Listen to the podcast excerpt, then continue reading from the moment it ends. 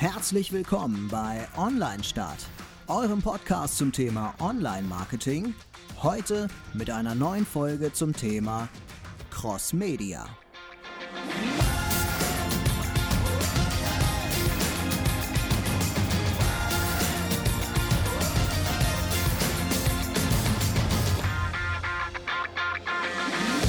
Ja, wieder herzlich willkommen bei einer neuen Folge von Online Stadt.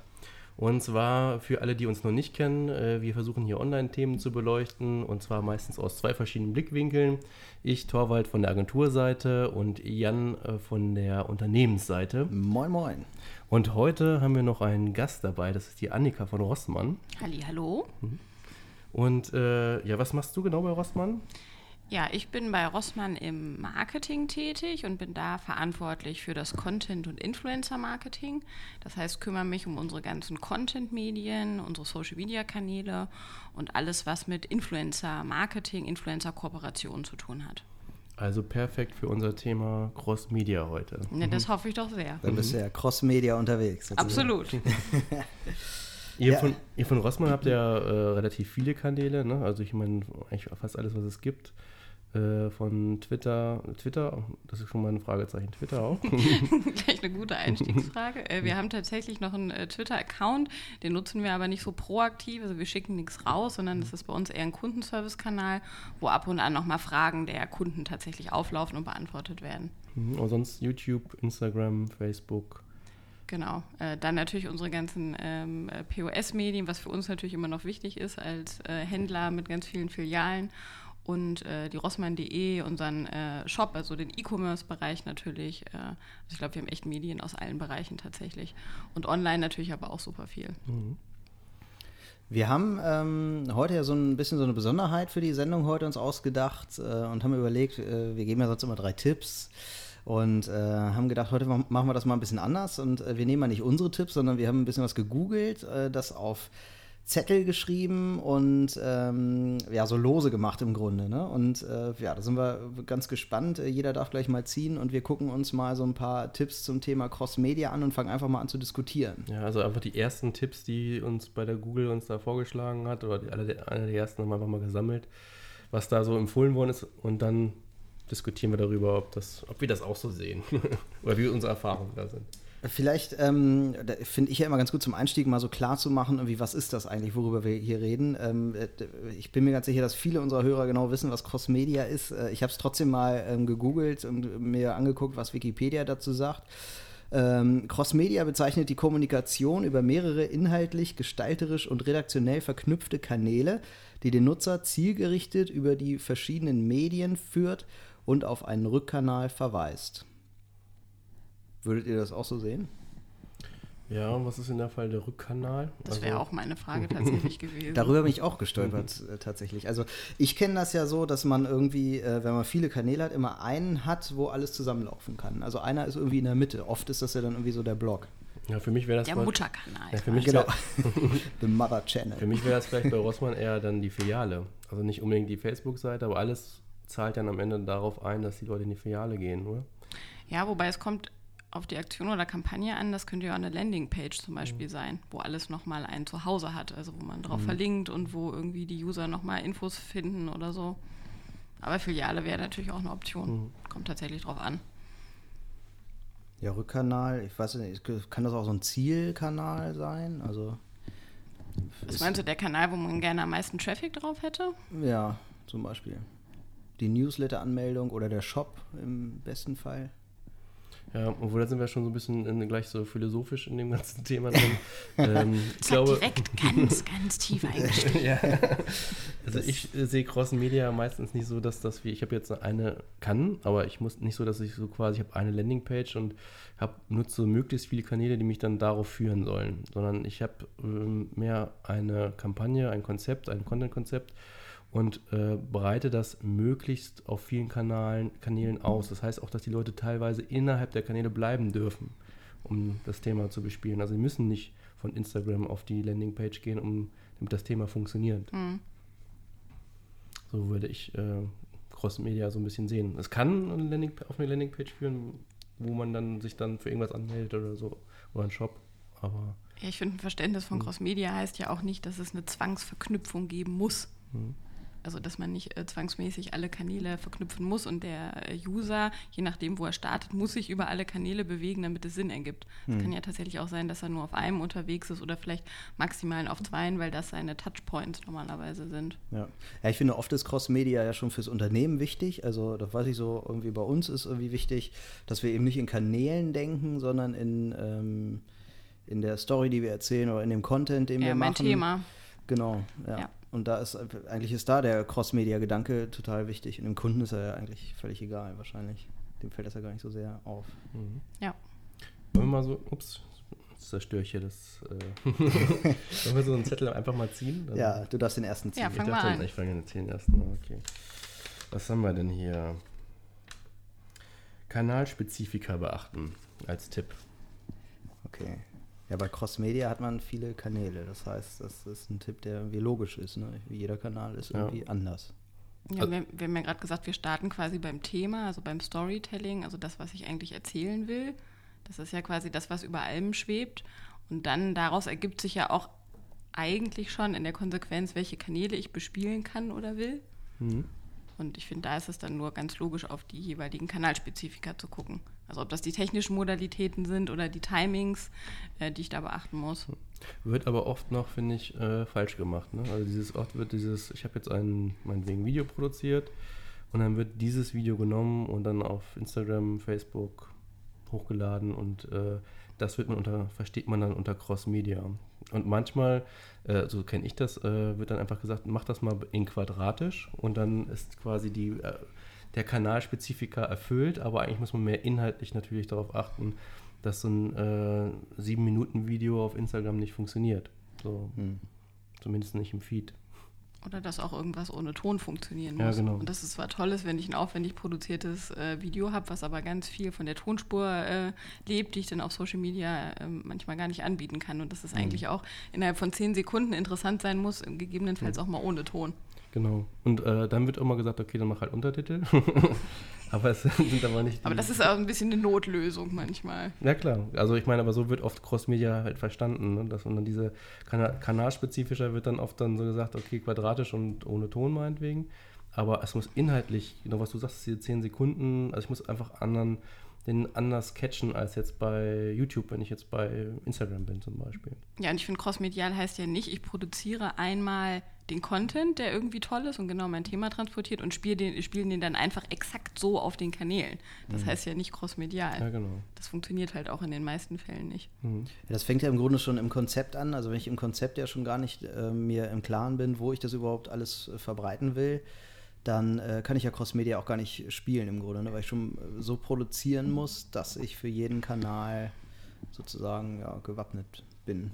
Also ich, ich sage jetzt mal, also ich nehme jetzt mal so ein ganz äh, dummes Beispiel, äh, irgendwie ich produziere für YouTube und will dann hinterher auf Instagram TV ähm, veröffentlichen. So, dann habe ich ein Problem, weil ich halt 16 zu 9 Mhm. produziert habe.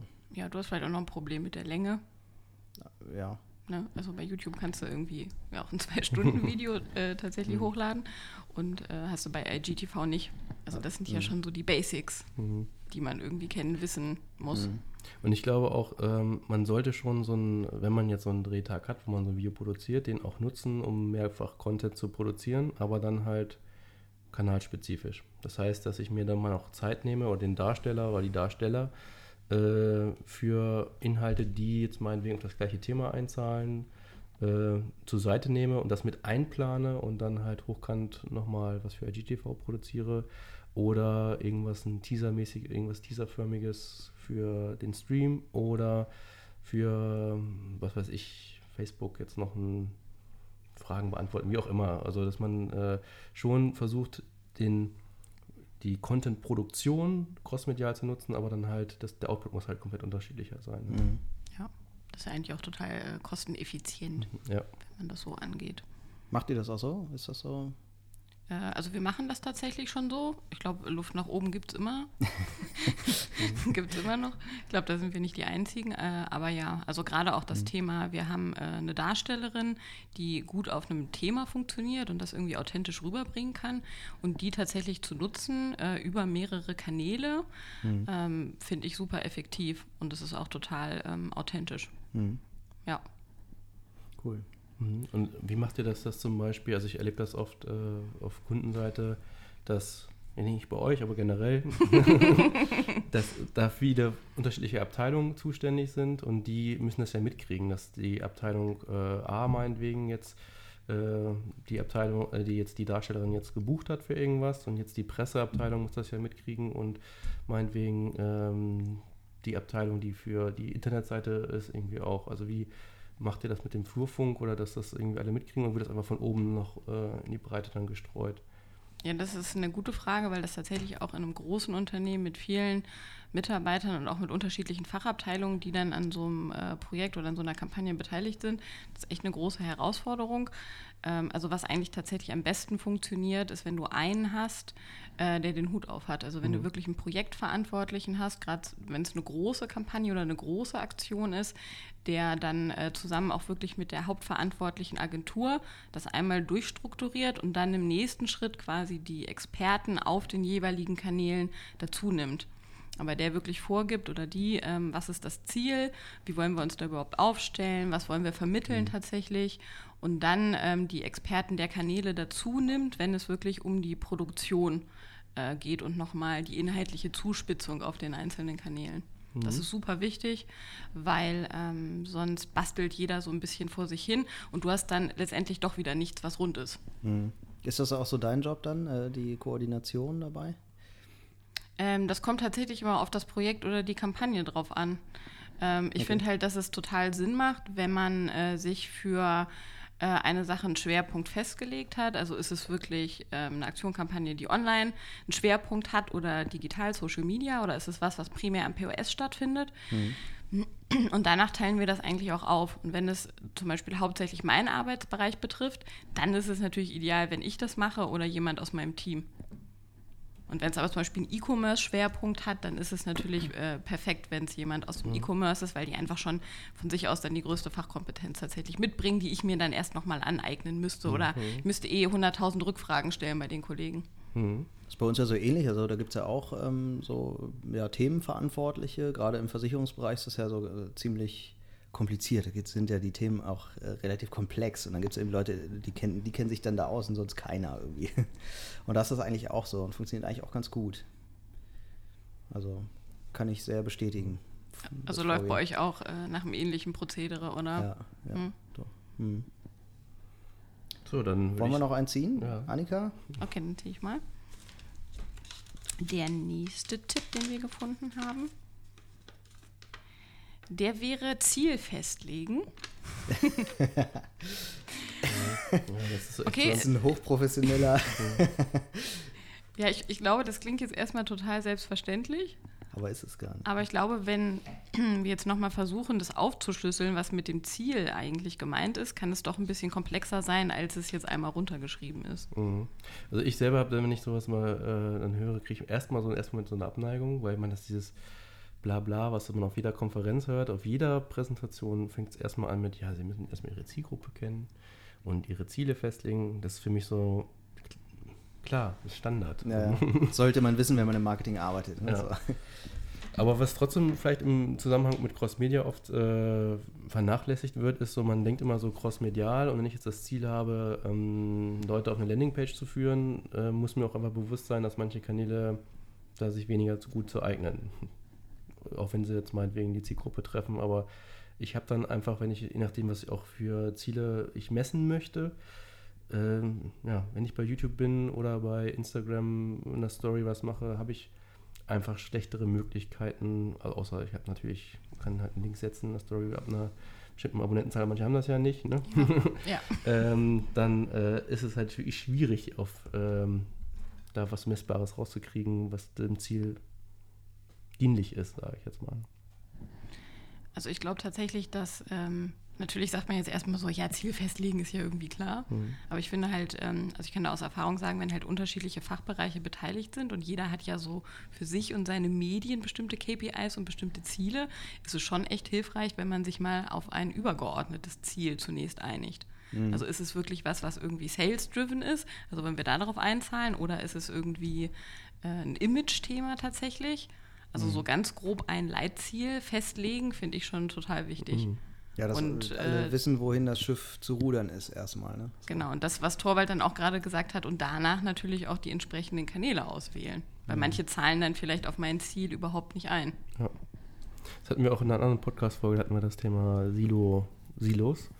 Und da war eigentlich auch genau das das Thema, dass äh, man einmal ein gemeinsames Ziel haben müsste, übergeordnetes, weil jede Abteilung für sich dann für sich seine Ziele misst und dann äh, hast du dann da einen, die Ziele, ob das mal äh, sinnvoll ist oder nicht, das ist nochmal eine andere Sache. Die zählen halt Followers, die anderen zählen halt Views, die anderen zählen halt das und das und, äh, und wollen natürlich auch, dass ihre Abteilung besonders gut dasteht bei der Kampagne. Das heißt, wir brauchen auch ein gemeinsames Ziel, einfach damit jeder daran arbeitet und nicht quasi die Abteilungen sich gegenseitig konkurrieren. Ne? Dass man sagt, okay, ich habe mehr dazu beigetragen als du. mhm. Und ähm, ja, ich glaube auch, dass wenn man das wirklich festlegt, zusammen und auch erklärt, warum ist dieses Ziel jetzt wirklich für uns alle wichtig, ist das halt auch ein, ein Motivationsfaktor in ja. der Zusammenarbeit tatsächlich. Definitiv. Wie siehst du das? Also ich, ich habe das in, in, meinem Berufsleben irgendwie schon in mehreren Unternehmen erlebt, dass vielen äh, Menschen so persönliche Ziele viel wichtiger sind, die oder ähm, Karriereziele äh, wichtig sind. Und äh, dann äh, arbeitet man da sehr stark darauf hin und vergisst dabei die Marketingziele. Ist, äh, hast du sowas auch schon mal erlebt irgendwie? Oder sagen wir das, jetzt ist, äh, leidet das so ein, so ein Marketingziel eigentlich an, an einem Karriereziel? Ja klar, also ich glaube, dass Marketing als solches, weil wir irgendwie verkaufen und uns irgendwie gerne zeigen und Dinge irgendwie schön machen, ist auch immer so ein bisschen Jahrmarkt der Eitelkeiten. Finde ich mhm, tatsächlich ja, auch. Ja. Ähm, ich kann jetzt aus eigener Erfahrung sagen, dass ich da jetzt keine ähm, Extrembeispiele bei uns erlebt. Das gibt es natürlich immer mal im Kleinen. Aber umso wichtiger finde ich, äh, wenn es einen gibt, der verantwortlich ist und sowas vielleicht auch mal so ein bisschen wieder einfangen kann. Ja. Also schon jemand mit seinen sehr individuellen Bedürfnissen und Zielen abholt und sagt, hier, ich höre dich, ich verstehe das, aber guck doch nochmal, das ist unser Gesamtziel und hey, du passt doch da genau rein mit deinen Zielen. Mhm. Das ist halt, glaube ich, total wichtig, ja. weil ähm, wir sind halt auch alle nur Menschen und man kann sich nicht immer ganz davon frei machen, dass ich mich ja auch mal ein bisschen selbst verwirklichen will oder mir ein Projekt jetzt mal wichtiger ist als das andere. Ja, ja. So, ich will auch mal einziehen. Ihr habt aber, glaube ich, da ein paar coole Projektleiter, wenn das so, so gut funktioniert. Finde ich cool. So, ähm, ja, das, den Zettel kenne ich irgendwie. ich glaube, den habe ich selber geschrieben. Äh, Customer Journey rückwärts gehen. Also damit ist gemeint, ähm, ich bin jetzt bei dem bei der Landingpage, wenn wir die jetzt als äh, Rückkanal haben. Ein neues Wort, was ich gelernt habe. Rückkanal. War das doch so, oder? Mhm. Bei Wikipedia Rückkanal. Äh, Rückkanal hieß mhm. ja. Also ich gehe vom Rückkanal aus und dann ähm, gehe ich von dort aus bis dahin, wo ich denjenigen in der Bahn treffe oder äh, auf seinem Handy oder ja, ich stell mir vor, eine Customer Journey ist ja irgendwie, du siehst, ähm, du, du, kommst das erste Mal mit, ne, mit einer Marke in Kontakt und äh, das vielleicht dreimal oder viermal, bis du irgendwann mal irgendeine Aktion machst mit der Marke. Aber die, ja. diese Aktion ist vielleicht ja noch gar nicht kaufen, sondern die ist erstmal gucken. Gucken, ja. Informieren. Informieren, vielleicht nur den Blog lesen oder irgendwie sowas. Und dann sind nochmal vier, fünf Trigger notwendig, bis es dann in Richtung Shop geht. Und im Shop kaufe ich aber noch gar nicht, sondern weiß ich, manchmal ist ja so, ich lege mir fünf Sachen in den Warenkorb, denke nochmal drüber nach und gehe wieder raus. So, und das mache ich dreimal und beim vierten Mal bestelle ich dann erst. Ist jetzt gerade irgendwie sehr extrem gesprochen, aber ich glaube, es gibt solche Journeys irgendwie, je nach Produkt. Ähm, bei einer höheren Preisklasse zum Beispiel gucke ich, glaube ich, öfter mal in so einen Shop. Äh, wenn, wenn, man jetzt so Möbel nimmt zum Beispiel, da gucke ich schon ein paar Mal, plane das immer wieder und so weiter. Und da ist halt eine lange Journey. Und wenn man die rückwärts geht, ähm, fängt man beim Shop in dem Beispiel an und ähm, guckt dann, okay, wenn die Leute kommen in meinen Shop, so, dann gehe ich abschließen, so, guck mir die Seite an, was, was ist da alles richtig und so weiter. Und dann gehe ich die Schritte bis zum ersten Schritt vom Shop, äh, gehe dann in die Infoseite, äh, gehe ja. dann raus. Also da, wo mich der, der letzte Schritt, wenn man sich das rückwärts anguckt, ist sozusagen da, wo mich der Kunde das erste Mal wahrnimmt. Wahrnehmen mhm. könnte. Mhm. Ja.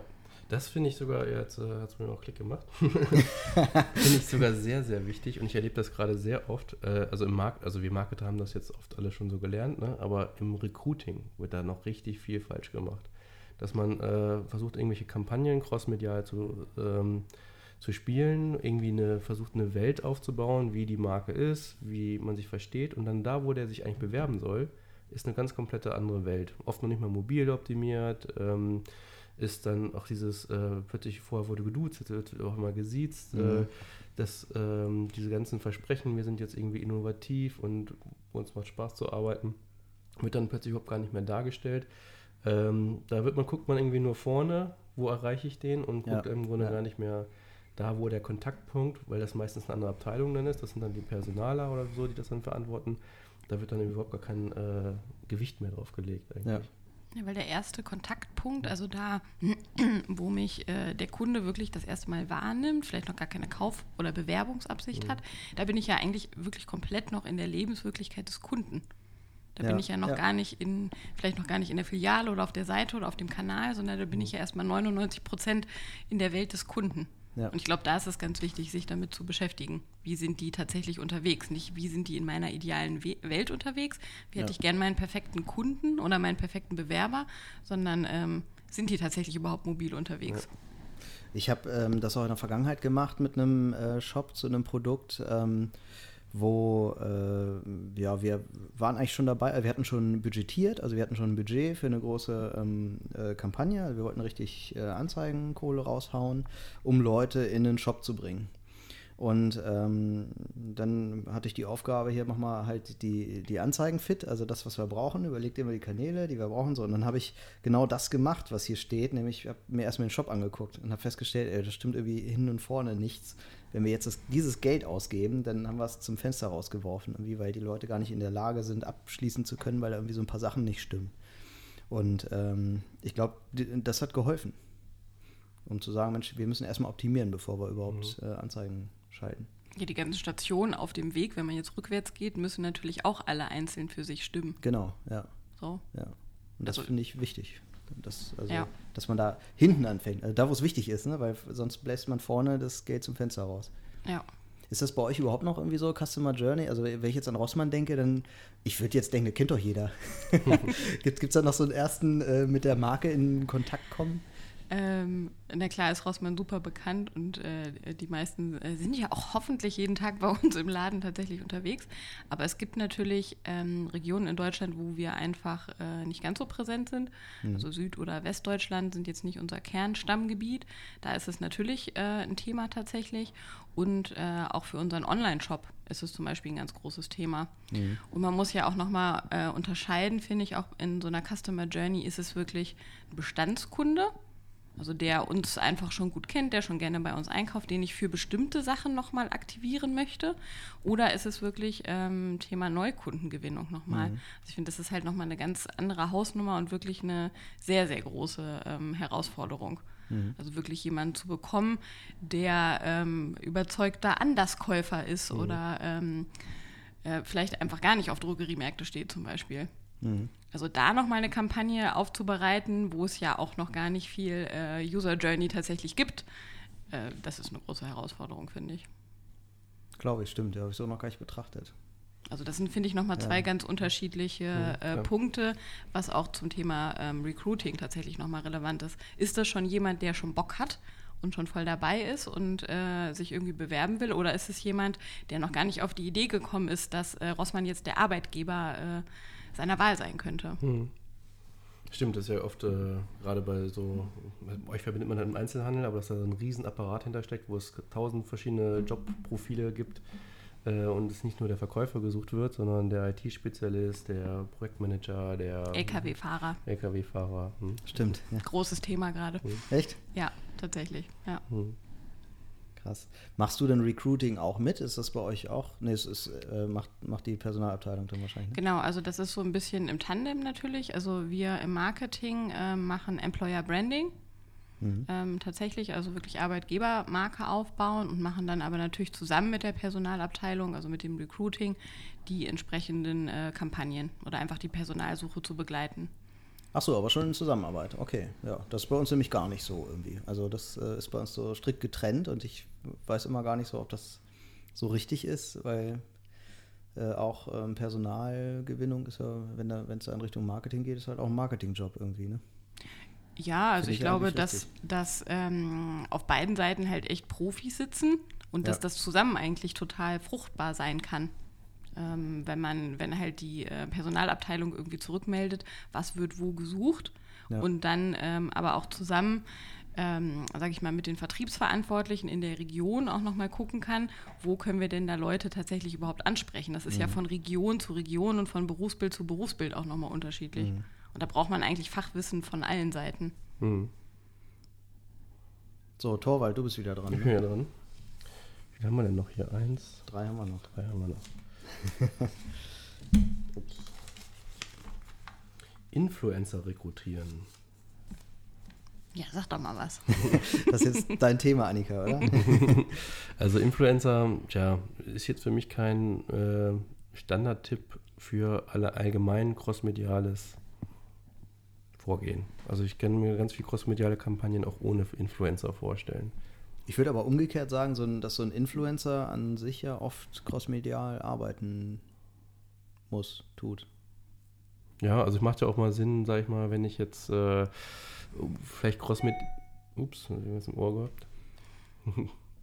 ähm, äh, wenn ich jetzt zum Beispiel ähm, crossmedial ähm, handeln möchte und ich habe Belege manchmal Kanäle gar nicht, aber habe die jetzt für mich als wichtig verifiziert, können mir auch Influencer ja auch ähm, helfen, Reichweite auf anderen Kanälen zu haben.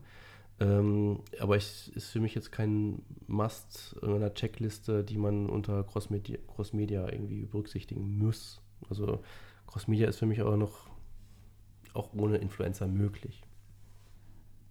Ja, da wäre ich tatsächlich auch voll dabei. Hm. Ich finde, da sind wir wieder bei dem ähm, Zettel, den wir zwischendurch mal als Tipp hatten, Ziel festlegen. Mhm. So schnöde wie das dann auch ist, wenn ich ein Ziel festgelegt habe und irgendwie auch mir eine Zielgruppe rausgedröselt habe.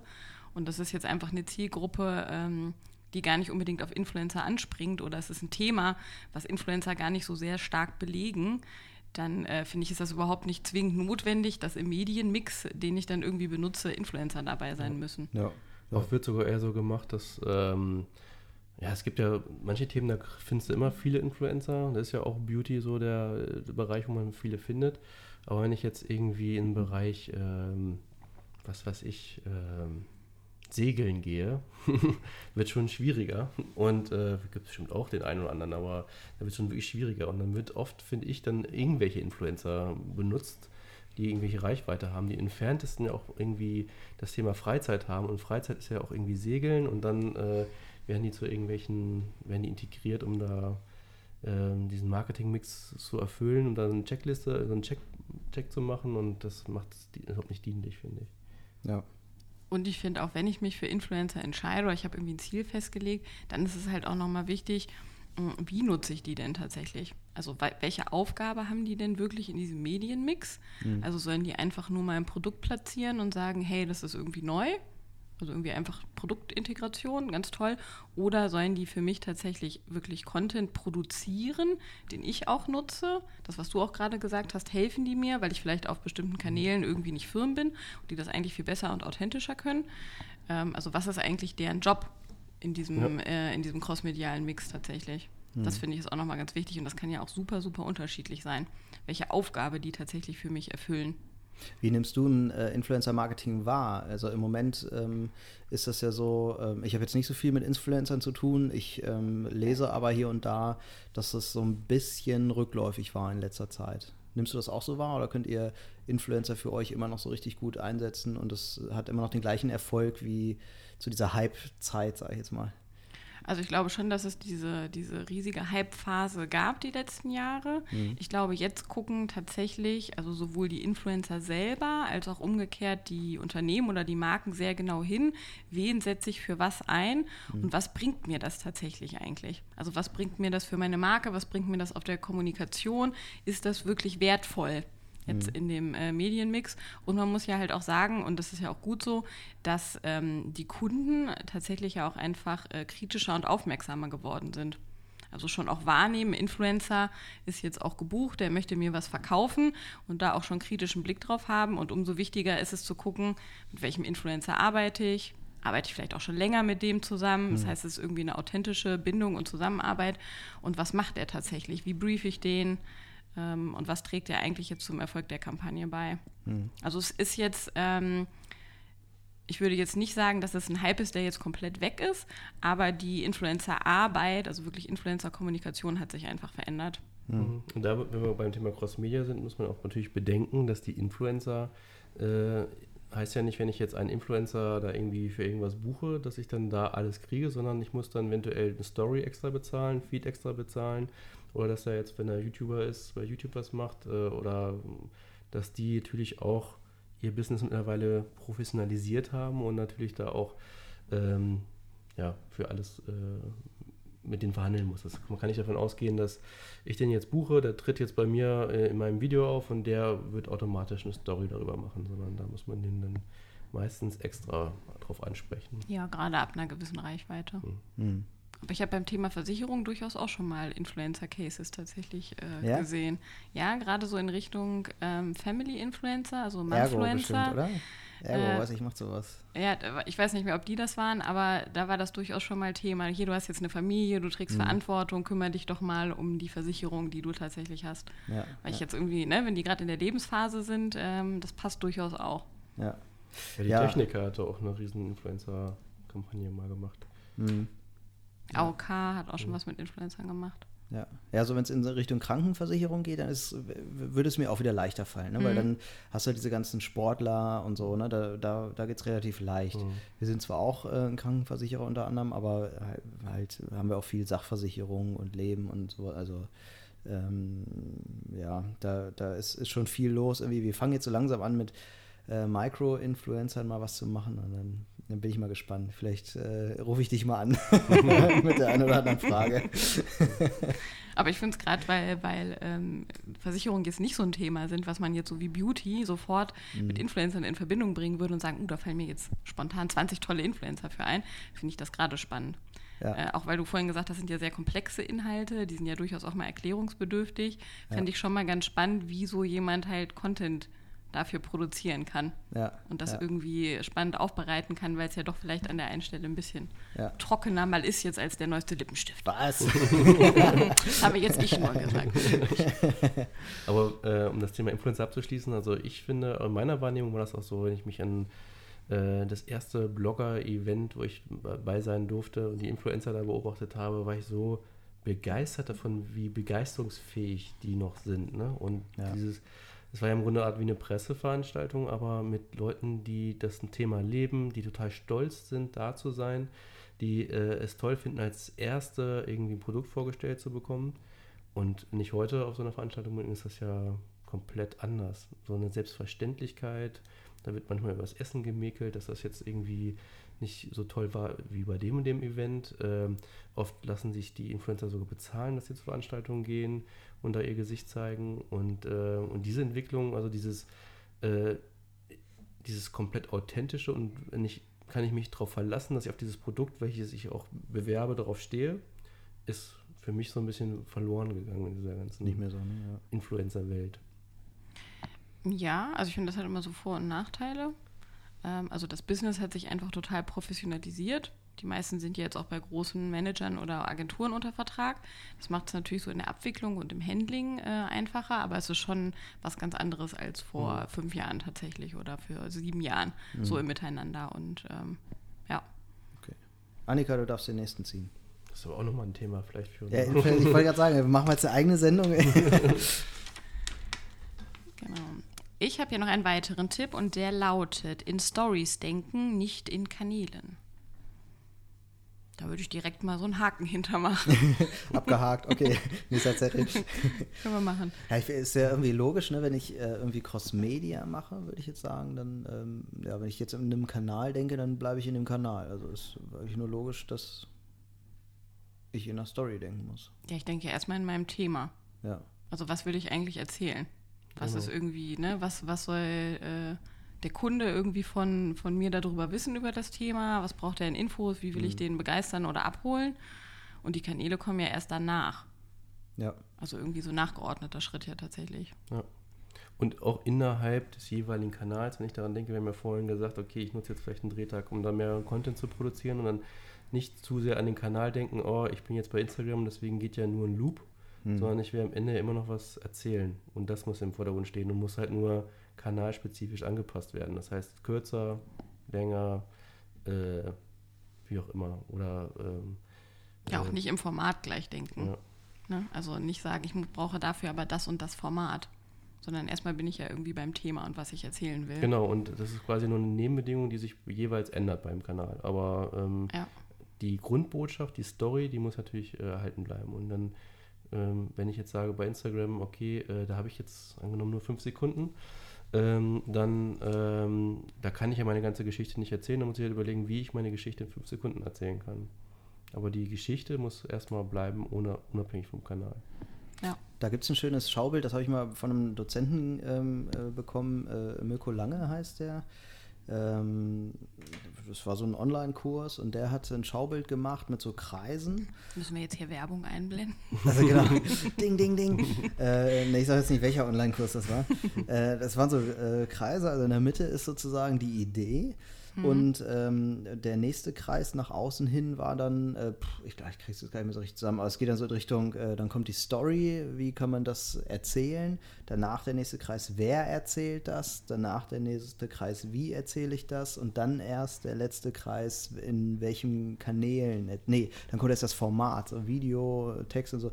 Und danach der letzte Kreis, dann in welchen Kanälen erzähle ich das. Und das Schaubild finde ich total geil, weil man daran eigentlich sieht, dass viele Unternehmen das genau umgekehrt machen. Die gucken diese Kreise von außen nach innen und nicht von innen nach außen. Also große, da reden wir ja mal selten drüber, weil wir uns im Online mehr bewegen, aber gerade im Print muss ich ja auch mal eine Geschichte in einem Bild erzählen, wenn ich das in einer Zeitung oder das heißt, meine Story, die ich mir ja ausdenke und auf jedem Kanal erzählen möchte, muss ich auch dann mal vielleicht nur in einem einzigen Bild erzählen können. Ne? Ja, ja. Also generell sind ja einfach für Storytelling Bilder super wichtig. Ja. Also weil nach wie vor das menschliche Gehirn ja einfach so funktioniert. Ich Ja. gucke mir als allererstes das Bild an und wenn das irgendwie super ist und mich das irgendwie kriegt, dann gucke ich ja vielleicht nochmal, vielleicht auf irgendeinen Text Ja. tatsächlich oder Genau. irgendeine Einblendung, Blendung, Untertitel, irgendwas. Ja, das ist generell so, man ist so- so mittlerweile ähm, überfüllt von Nachrichten. Das erlebe ich auch täglich in der Agentur, die sagen immer, okay, ähm, wenn das Bild nicht alles erklärt, dann heißt, ja, das sch- beschreiben wir dann im Text. Sage ich mal nein, das guckt, der Text liest sich keiner durch. Das Bild muss immer alles schon sagen. Hm. ja. Brauchen wir überhaupt noch Text? Für Google. Für Google brauchen wir Text. so, ich mache mal den letzten, ne? Äh, ja gut, das ist jetzt dumm nach allem, was wir gesagt haben. Multichannel-fähig produzieren. Ja, hatten wir schon, hatten wir schon das. Das ist die Erkenntnis des Abends irgendwie. Ne? Ja, aber das hatte Torwald ja am Anfang tatsächlich auch nochmal gesagt. So Ja. dass man natürlich äh, schon Wert darauf legen muss, die Content-Produktion tatsächlich irgendwie zu vereinheitlichen und effizient zu gestalten. Äh, dabei aber gleichzeitig daran denken, ähm, wie soll denn das auf dem Kanal tatsächlich spezifisch nochmal Ja. aussehen. Ja. Mhm. Ich, ähm, ich, will- ich will mal eine dumme Frage in den Raum werfen, irgendwie, Mhm. an, der, an der Stelle. Ähm, ich nehme, ich denke jetzt mal so an so ein richtig kleines Unternehmen, was wenig Budget hat und was wenig Personal hat. Was, was wäre eure Sichtweise? Sollen die sich auf einen Kanal konzentrieren und den voll ausspielen oder lieber Cross-Media machen, um viele Leute zu erreichen? Ja, kann man so pauschal wahrscheinlich gar nicht beantworten. Also ich meine, generell ähm, sind wir da wieder bei den ganzen Punkten. Ne? Also erstmal das Ziel. weißt du, Warte mal, das welcher ZDW? Customer Journey rückwärts gehen. Genau. Und dann äh, gucken, ähm, ja, machen mehrere Kanäle Sinn oder machen halt mehrere Kanäle keinen Sinn. Es kommt wirklich aufs Unternehmen drauf an, auf die Marke, auf die Produkte. Finde ich erstmal unabhängig gedacht davon, wie groß die tatsächlich sind oder welches ähm, Budget die haben. Hm. Also kommt ja darauf an, was die vertreiben tatsächlich, Ja. auf welche Zielgruppe das passt. Und dann ist auch die Frage, mache ich Content Marketing oder mache ich wirklich nur, nutze ich die Kanäle, um da Werbung zu schalten? Ja. Und ähm, da ist dann abhängig vom Budget, ob beides Sinn macht oder nicht, oder ob ich dann für, die, für das Thema eher das bei Instagram mache und das Thema vielleicht eher bei Facebook. Ähm, ja. Also meistens sind die Kanäle ja nur dann richtig aufwendig, wenn ich die wirklich bespielen, dauerhaft bespielen will mit Content. So. Und das mhm. muss ja nicht unbedingt ähm, der einzige Weg sein, um mein Ziel zu erreichen. Und ich muss mir vielleicht auch überlegen, wenn ich echt ein begrenztes Budget habe, ähm, wie viel fließt wirklich in eine sehr, sehr aufwendige Content-Produktion? Habe ich da noch Ads-Budget? Mhm. Und was ist mir tatsächlich wichtiger? Ja. Wenn ich jetzt nicht beides leisten kann, dann würde ich mich tatsächlich für eins eher entscheiden und nicht beides so ein bisschen machen. Mhm. Mhm. Wäre ich nämlich, also ich wäre nämlich auch eher so der Typ, ähm, wenn ich wenig Budget und vor allem wenig Zeit habe, ich glaube, das ist ja das größte Problem von kleinen Unternehmen, dass sie einfach keine Zeit haben für sowas. Da würde ich mir, glaube ich, auch den geeignetsten Kanal raussuchen und den voll ausspielen. Ja, aber wie gesagt, vielleicht, wenn ich generell wenig Zeit habe, ist manchmal auch das Content-Stiften, also Content-Marketing nicht unbedingt, sondern eher, denke ich, eher in Anzeigen, als dass ich jetzt irgendwie jeden Tag. Aber dafür hast du ja dann kein Geld. Ja, aber wenn, äh, Content zu produzieren kostet ja auch Geld. Auch wenn ich intern da jemand hinsetze ja. und der, den, der kostet ja auch irgendwie Gehalt. ja, aber das weiß ich nicht. Das sieht in einem kleinen Unternehmen ja dann anders aus. Ne? Der, ist dann, der ist ja halt da und der macht das dann halt noch mit irgendwie. So, so nebenbei. so, genau. Der Werkstudent. So, der macht das halt. So, der Praktikant sind wir eben. ja, da kann ich ja natürlich auch Glück haben, wenn ich da irgendwie einen Kreativkopf habe, der total Bock hat und ja. äh, super krassen Content äh, produziert. Einfach mhm. weil er irgendwie Bock drauf hat und selber lustig ist, ja. kann ich natürlich auch wahnsinniges Glück haben. Ja. Also da kann ich auch immer nur kleinen Unternehmen eigentlich folgendes raten, dass man äh, sich ausrechnen lässt, das, äh, lässt, das kann der Steuerberater meinetwegen machen oder man selber, was denn die einzelne Stunde des Mitarbeiters kostet. Das ist ja nicht nur das Gehalt und die Nebenkosten, das ist der Arbeitsplatz, also die Allgemeinkosten auf die, ähm, auf die Stunde umgerechnet und dann einfach jedes Mal bewusst machen, wenn der da vier Stunden dran sitzt, was kostet mich das denn eigentlich? Mhm. Und was kostet das, wenn ich das jetzt machen lasse? Das sind manchmal gar nicht so große Unterschiede, weil der oft der interne Mitarbeiter da halt acht Stunden dran sitzt und ein externer halt nur vier. Mhm.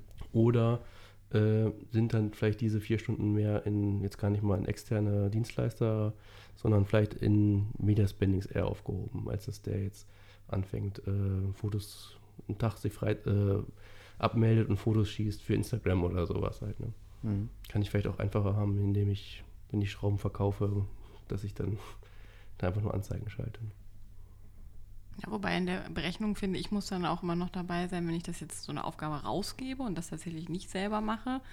Äh, was kostet dann den Mitarbeiter tatsächlich diesen, der, der Prozess des Herausgebens? Mhm. Also wirklich irgendwie Briefing, Steuerung, wenn ich jetzt eine Agentur an Bord habe, tatsächlich. Das finde ich auch nochmal ganz wichtig. Klar. Weil da wird häufig argumentiert, ja, das gibt man ja raus. Ja, das ist, kostet aber auch Zeit. Ja, tatsächlich definitiv. das zu handeln. Ja, auf jeden Fall. Also gerade, also gerade ich habe jetzt mehr so von ganz kleinen Agenturen jetzt ausgegangen, die da so einen Typ, der das dann irgendwie macht. Gerade wenn wir jetzt das Thema Cross Media haben und ein großes Unternehmen sind, da brauche ich sehr viele Leute, die eigentlich das koordinieren, dass der eine arbeitet mit der Agentur, der andere mit der Agentur ja, genau. und dass äh, die irgendwie das an das Gleiche arbeiten, an das, was ihr vielleicht intern beschlossen habt, das interne Ziel auch verfolgen, da braucht man auf jeden Fall viel interne Man äh, Power da, das, das alles zu bewerkstelligen. Ja, das ist vielleicht beim kleinen Unternehmen tatsächlich ein bisschen mhm. einfacher. Ja, das stimmt. Ähm, ja, Jo. Sind wir eigentlich so durch? Abschließend, ähm, Crossmedia ist cool, weil? Äh. so, jetzt wird's kompliziert. Ne?